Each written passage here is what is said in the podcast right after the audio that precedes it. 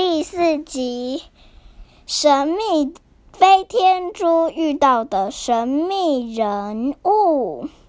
飞天猪到底遇到了什么神秘人物呢？他有多可怕呢？我们上次说到，他遇到了那个人，很恐怖，很恐怖，很恐怖。那个人就是他的哥哥，但是他哥哥就是在外面打工，但是他很气这个人，很气那个飞天猪。飞天猪跑到了一个。餐厅下面的招牌的下面，他喘了一口气，他就，然后他哥哥就走过来，但是他对他很温柔，他意想不到，所以他就说：“哥哥，你怎么变那么温柔呢？”他就说：“你来外面做什么呢？”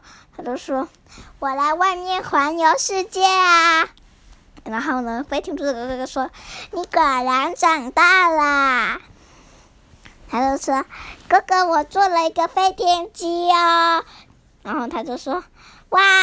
哥哥就说：“哇，好厉害哟！你真的很乖哟。”他就说：“我带你去我们的我们营业的那个餐厅吧。”他就说：“那里只有猪而已哟。”他的，然后呢，飞天猪就大喊：“耶！”他走到了。哥哥的餐厅里面果然都是猪，那些猪都欢迎飞天猪哦。果然那些人就是他的邻居朋友，然后他还遇到他的姐，他的姐姐，就是这间老这间店的老板。然后呢，飞天猪。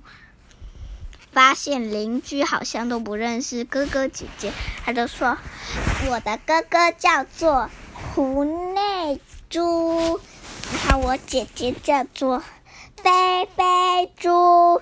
大家好，我是飞天猪。”然后呢，他跟大家自我介绍后，但是外面有一个怪声音，哥哥出去后。哥哥想去看看，出去后就再也没回来。这到底是什么呢？下回分解。